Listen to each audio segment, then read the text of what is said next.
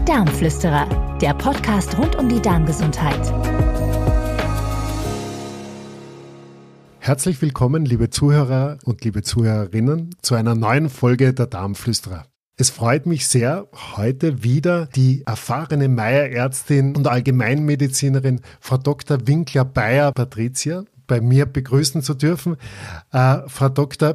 Äh, Winkler-Bayer betreibt seit 30 Jahren eine Praxis für integrative Medizin im schönen Kärnten bei Klagenfurt und äh, ist eine versierte und äh, umfassend ausgebildete Ärztin, die sich sehr mit der Psychosomatik beschäftigt, genauso aber auch die Verbindung zur modernen Meiermedizin nicht nur pflegt, sondern lebt und ihren Patienten so zugänglich macht. Wir haben letztes Mal über die Lebensmittel gesprochen und heute sprechen wir etwas, das ich glaube jeden von Ihnen genauso wie mich auch erreicht, weil es uns äh, zu unterschiedlichsten Zeitpunkten im Jahr mal mehr oder mal weniger bewusst wird. Es sind die Kilos, die sich im Laufe der Zeit an unserem Körper mitunter sammeln. Und die Frage stellt sich, was wollen die uns wohl sagen? Ja, wie soll ich das handhaben, dass sich der Körper da verändert?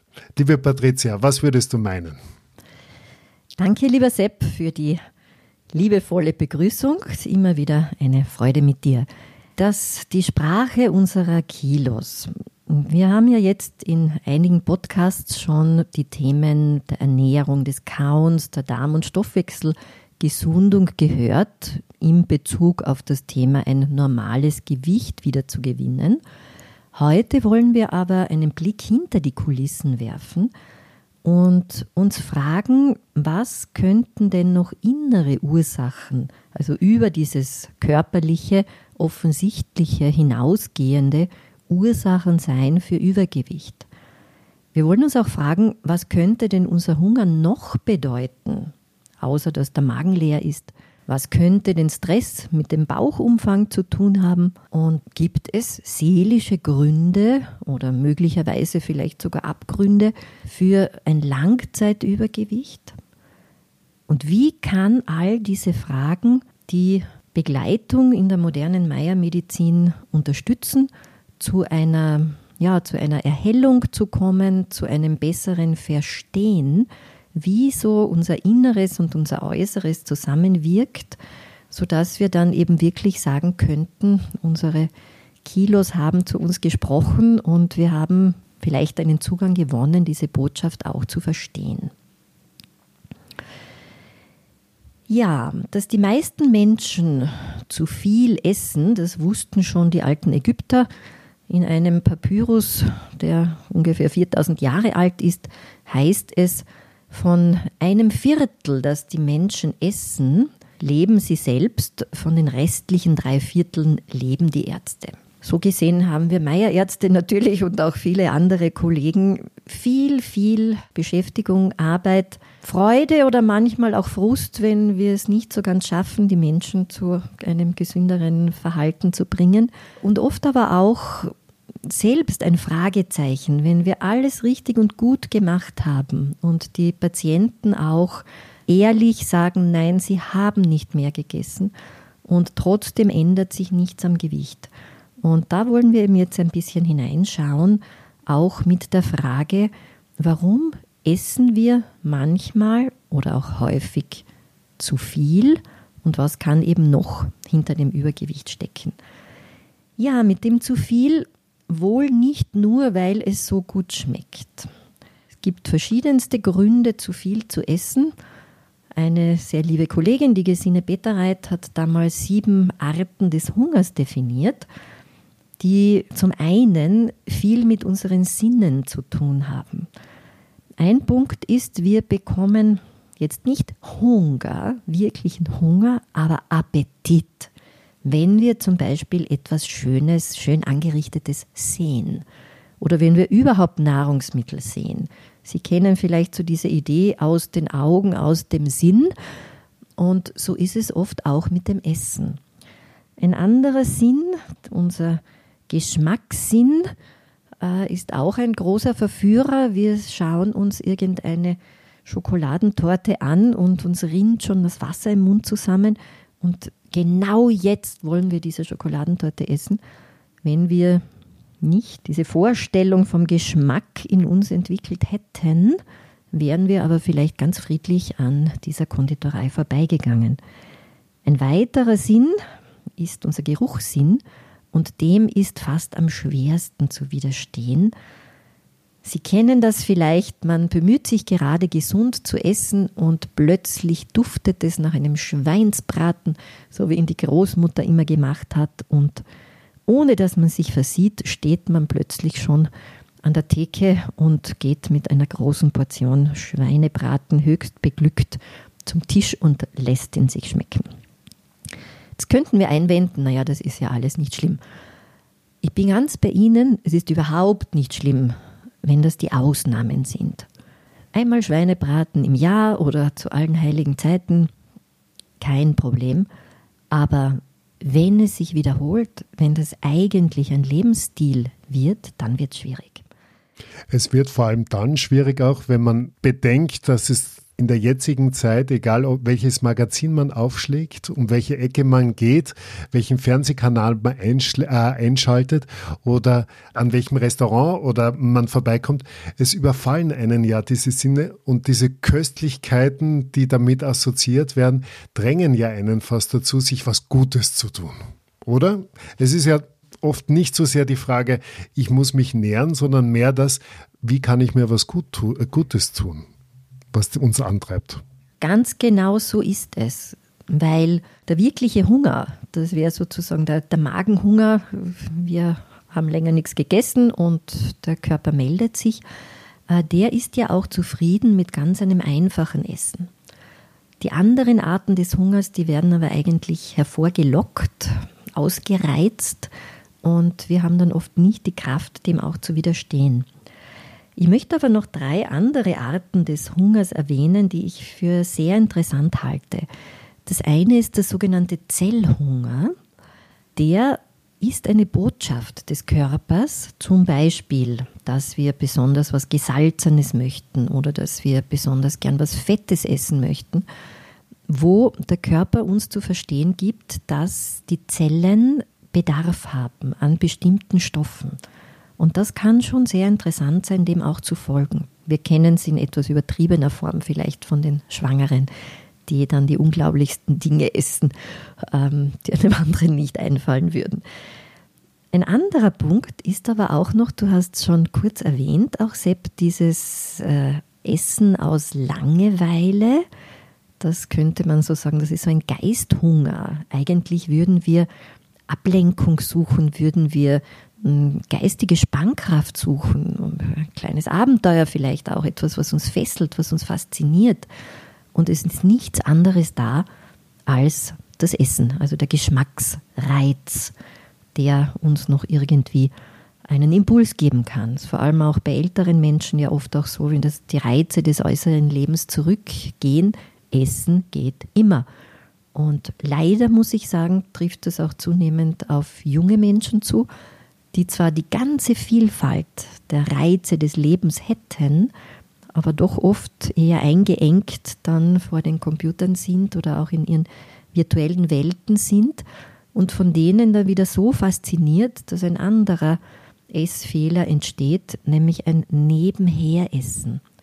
Dass wir gar nicht merken, was wir da so alles in den Mund schieben, also zu wenig Aufmerksamkeit, keine Achtsamkeit beim Essen, das ist ein ganz ein schlechter äh, Stil, mit sich selbst umzugehen, weil nicht merken bedeutet auch schlecht kauen. Und schlecht kauen, wissen Sie schon aus vielen anderen Podcasts, hat eine ganze Kette an Wirkungen, die unserer Gesundheit nicht gut tun. Ja, und dann gibt es noch einen letzten dieser sieben Hungerformen, der sogenannte Herzhunger oder der Seelenhunger könnten wir sagen, da geht es eigentlich überhaupt nicht um die Nahrungsmittel oder um ihre Zusammensetzung, sondern da geht es um einen Ersatz für etwas, das uns auf einer anderen Ebene fehlt. Zum Beispiel eben Trost, Nähe, Freundlichkeit, Wärme, Wertschätzung. Das sind also alles Aspekte. Denken wir vielleicht an die Bridget Jones, Schokolade zum Frühstück wo so auch so ein Frustessen, ein nicht genug lieb gehabt werden auftritt. Oder fast in jeder Sitcom, wenn man da mal reinschaut, wenn wieder irgendein Liebeskummer aufgetreten ist, die Pauschallösung ist, dass alle dann mit ihren riesigen Bechern aus Popcorn oder Eis oder sonst irgendwas dort setzen, sitzen und sich eben gemeinsam dann trösten mit dem, mit dem Essen. Hat ja was Nettes, aber sollte nicht zur Methode werden. Aber das, was du jetzt so betont hast, noch einmal, zielt ja darauf ab, dass man sich nicht in der Genussverweigerung des Abnehmens und des Kasteiens eigentlich äh, orientieren sollte, sollte, sondern dass man immer wieder auch dieses Gefühl und diesen Moment des Essens überprüft, welcher Aspekt davon will in mir befriedigt werden, weil diese Aspekte, wenn sie denn gut befriedigt werden, wahrscheinlich nicht dazu führen werden, dass mein Gewicht nach oben gehen, oder? Ganz genau so ist es. Das ist, ist uns auch in der modernen Meiermedizin sehr, sehr wichtig bei allem, was da im Moment jetzt auch an Essstörungen im Sinne von zu wenig Essen oder extrem strengen Diäten zu folgen äh, vorhanden ist, dass es immer darum geht, Essen ist etwas Schönes, Essen ist etwas Genussvolles, etwas Lustvolles. Und es geht natürlich um das richtige Maß, wie bei allem im Leben, über das eben herauszufinden, was uns wohltut, was uns nährt, was uns stärkt, körperlich und seelisch und wo eben eine Grenze ist, die dann zu viel ist oder wo wir einfach am falschen Platz arbeiten. Denn wenn der Hunger, der körperliche Hunger nicht das Problem ist, dann kann Essen auch nicht die Lösung sein. Und da kommen wir dann eben zu den Überlegungen, was noch alles dahinter stecken kann könnte man von außen in der Betrachtung des eigenen Körpers Vermutungen anstellen, welcher Aspekt jetzt es ist, der dazu führt, dass ich Gewicht zugenommen habe? Gibt es sowas wie einen Stressbauch? Ja, den Stressbauch gibt es definitiv, wobei die Reaktionen auf Stress jetzt recht unterschiedlich sind. Wenn es wirklich Stress gehört zum Leben im Sinne von einer Challenge, im Sinne von eben Herausforderungen, die an uns jeden Tag herankommen, wo wir kurzfristig alle unsere Kräfte mobilisieren, wo auch stofflich die Stresshormone, voran das Cortisol, auch ausgeschüttet werden und die wir aber üblicherweise wieder abbauen, wenn wir zu einer Lösung kommen. Das ist einfach Leben. Herausforderung, Lösung, Entspannung, nächste Herausforderung. Wenn aber Stress sehr lange Zeit in keine Lösungen gebracht werden kann, dann kommt es zum sogenannten toxischen Stress, also einem Stress, der in uns wie Gift wirkt. Und die Menschen verändern sich körperlich. Es wird, sie nehmen manchmal sogar an den, den Armen, den Beinen ab. Was aber zunimmt, ist das Bauchfett. Das ist so wie ein, ein Energiedepot, das sich unser Gehirn anlegt in seiner Verzweiflung, dass es ständig gefordert ist. Und das ist eine sehr starke langfristige Belastung, die die Menschen ja dann oft auch in die Zivilisationserkrankungen führt, beziehungsweise auch oft zu Entspannungslösungen führt, wie Alkohol oder äh, Beruhigungsmittel oder eben sonstige nicht ganz förderliche äh, Substanzen. Wenn jemand auch unter Langzeitstress steht, aber irgendwie das Gefühl hat, ich, ich schaffe das schon, ich kann das schon meistern, ich brauche nur eine dickere Haut dazu, dann kann man das natürlich von außen auch sehen, denn dann ist die Zunahme relativ gleichmäßig über den Körper verteilt. Und das ist etwas, was ich sehr oft bei Patientinnen auch sehe, die aus irgendeinem Grund das Bedürfnis, das innere seelische Bedürfnis haben, äh, sich besser zu schützen, sich ein bisschen zu verpacken, ja, vielleicht so Bild Michelin-Männchen, da kommt dann nichts mehr rein an Verletzungen oder an ähm, Angriffen von außen und wo also das Fett sozusagen eine, eine Isolationsfunktion hat. Und wenn das einem Menschen aber nicht bewusst ist, und dann irgendeine körperliche Fastenkur, Entschlackungskur durchgeführt wird, wo das Gewicht mal kurzfristig runtergeht, aber nicht verstanden wurde, erfasst, erfüllt wurde, worum es eigentlich geht, dann kann so eine Gewichtsreduktion auch nicht von Dauer sein, denn der Körper kommt dann immer wieder zu seinem Gewicht unter Anführungsstrichen sozusagen zurück. Also alle möglichen Bemühungen, Anstrengungen an Gewichtskorrekturen bleiben nicht erhalten, wenn das dahinterliegende Muster oder die dahinterliegende Notwendigkeit sich nicht verändert. Deine Ausführungen nehme ich jetzt eigentlich auch ganz stark auch als einen Appell wahr, dass wenn Menschen nicht glücklich sind mit ihrem Gewicht, dass sie da zwar vielleicht in der eine, äh, dass es sich auf jeden Fall auszahlt, äh, in die Reflexion zu gehen, aber es sehr wohl wahrscheinlich gut und noch besser wäre und auch eine Abkürzung, wenn man sich da an Menschen wendet, äh, die sich mit diesen Aspekten, die sich mit dieser Thematik schon oft und auch professionell auseinandergesetzt haben, nicht um jetzt da schnell Profit zu machen mit der goldenen Pille, sondern einfach nur dieses Gegenüber, diesen Menschen, der unter seinem oder mit seinem oder an seinem Gewicht hadert, um nicht zu sagen manchmal auch verzweifelt, äh, anleiten zu können und auch ganzheitlich wahrzunehmen. Ganz genau. Das ist für mich sogar einer der schönsten und, und für mich persönlich, ja, kann durchaus sagen, beglückendsten Aspekte dieser ganzheitlichen Meiermedizin, dass wir wirklich, wenn die Türe aufgeht und jetzt eine übergewichtige Person hereinkommt, äh, diesen Menschen in seinem Sein, in diesem Moment, so wie er oder sie ist, einmal annehmen können, weil viele dieser Menschen haben ja ein sehr negatives Gefühl schon zu ihrem Körper. Manche kommen und erlebe ich nicht selten, schlagen sich mit der Hand auf den Bauch und sagen, der blöde Bauch muss weg. Und so kann man natürlich mit sich selber nicht in eine konstruktive Veränderung kommen. Und da begleiten wir, da geben wir ihnen Raum. Wir unterstützen sie jetzt mit der Meiermedizin im physischen Sinn, mit allem, was es braucht, um eben diese Ebenen in bessere Bahnen zu lenken aber helfen ihnen eben auch in dieser Selbstbetrachtung. Für mich immer sehr einprägsam war mal ein Satz von einem alten Lehrer, der gesagt hat, wenn du sehen willst, was sich auf deinem Hinterkopf abspielt, dann brauchst du einen Spiegel. Das heißt, es braucht ein Gegenüber, wenn wir diese tieferen Themen äh, erkennen möchten. Und wenn Gewicht oft mit der Suche nach Schutz zu tun hat, ähm, da steht da in der Vergangenheit manchmal auch, äh, stehen schwierige Momente, Situationen, Verletzungen, die oft sehr tiefgreifend sind und die nicht so leicht äh, oder manchmal auch gar nicht selbst zu lösen sind.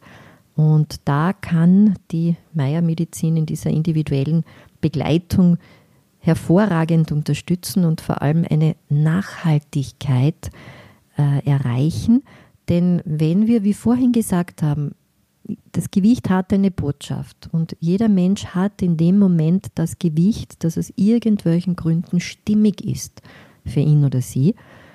Wenn wir da an dieser Ebene der Ursachen was erkennen und ändern können, dann darf sich das Gewicht auch ändern. Ich denke da jetzt gerade zum Beispiel an eine Patientin mit hm, relativ ordentlichem, sehr langfristigem Übergewicht, die mit so einer ganzheitlichen Meier-Therapie über etliche Wochen ambulant, für sie auch gut machbar innerhalb ihres, ihres Arbeitsprozesses und ihrer sonstigen Verpflichtungen, die gesagt hat, Frau Doktor, es ist unglaublich, mit jedem Kilo Gewicht, das ich abnehme, geht auch ein Kilo Schmerz weg. Und solche Dinge kann man erleben, wenn man sich auf die Menschen einlässt, wenn man sie mit der Meiermedizin versucht auch zu begreifen, sie auch jetzt im, im wörtlichen Sinn zu berühren mit der manuellen Bauchbehandlung. Denn auch das ist etwas, was ja viele Menschen, die ihren Körper nicht mögen, äh, selbst schon nicht mehr tun, dass sie sich nicht mehr liebevoll eincremen zum Beispiel und was oft auch im sozialen Umfeld nicht geschieht. Und da auch wieder eine, eine gesunde liebevolle, tragfähige Beziehung zum eigenen Körper aufzubauen, ist mir ein großes Anliegen und uns allen Meierärzten. Und dann schlussendlich gar nicht mehr zu fragen, was sagt die Waage? Denn das war auch dem Dr. F.X. Meyer eigentlich sekundär, was die Waage sagt. Was ihn interessiert hat und was uns interessiert ist, wie kommt uns dieser Mensch entgegen, wie gut ist die Spannkraft, wie ist die Form des Bauches, wie ist die Körperhaltung und vor allem, was strahlt dieser Mensch jetzt aus. Und wenn wir da einen Schritt zu mehr Selbstwertschätzung, zu einem, einer Revitalisierung kommen, dann ist sehr Gutes geschehen. Und damit auch die Möglichkeit eben, da Meier ja nicht einfach eine abgeschlossene Sache ist von drei Wochen oder vier Wochen, sondern wir diese Kurzeiten ja nutzen, um Verhaltensmuster zu lernen, Verhaltensmuster aufzubauen, äh, ist es natürlich auch nachhaltig dann für den Alltag. Und schlussendlich sogar, um dahin zu kommen, dass das Essen nicht mehr, was für viele Übergewichtige leider der Fall ist, kein Feind mehr ist, sondern dass wir wieder diese Gustogenese, dieses Spüren des gut Schmeckenden und der Freude am Essen wieder zurückfinden. Und wenn wir auch innerlich mehr im Gleichgewicht sind, keine Angst haben müssen und wenn wir achtsam sind beim, beim Essen, aufmerksam sind, keine Angst haben müssen, dass das Gewicht in ungeahnte Höhen zurückschnellt. Das ist sehr schön gesagt und auch hoffnungsvoll weil ja gerade bei jemandem, der noch nie mit moderner Meiermedizin persönlich erfahren machen konnte und das vielleicht nur mal gehört hat und auch vielleicht mit extremer Reduktion assoziiert, dass es uns eigentlich darum geht und wir das laufende Leben bei unseren äh, Patienten und Patientinnen, bei den Menschen, denen wir die wir begleiten dürfen, dass die eine, eine behutsame und genussorientierte Lebensweise zu einer Befreiung auf der einen Seite führt, zur Erweiterung der eigenen und persönlichen Räume und auf der anderen Seite zu einem Ankommen im Körper. Mit all seinen vielleicht Unzulänglichkeiten oder auch äh, suboptimalen Zuständen, aber dieses wieder mal Boden fassen, wieder mal im Tritt sein zu können. Und ich finde das einfach wunderschön von dir ausgedrückt und das ist sehr fein. Danke vielmals. Gibt es so eine Synthese, so einen Abschluss, den du den Menschen noch mitgeben möchtest, unseren Zuhörern und Zuhörerinnen? Ja, am, am Anfang von allem stehen oft Fragen. Und dazu möchte ich jetzt zurück, indem ich Sie alle einlade, äh, zu fragen, sich selbst zu fragen, wenn wir einen Impuls haben, etwas zu essen, warum möchte ich das jetzt essen? Warum brauche ich das? Oder eben, wenn es um, ums Gewicht geht, auch, wozu dient mir möglicherweise mein Gewicht? Wofür brauche ich denn das? Oder auch, was wäre denn, wenn ich wieder mein Normalgewicht hätte? Und dann natürlich die Frage, wenn man da jetzt einen gesünderen Weg einschlagen will, was brauche ich auch an Information, an Begleitung, an Motivation, um diesen Weg auch gut und sicher gehen zu können, Altes loszulassen und eben eine gesündere Form des Umgangs mit dem Essen und eine freudvolle Form äh, wieder aufzubauen.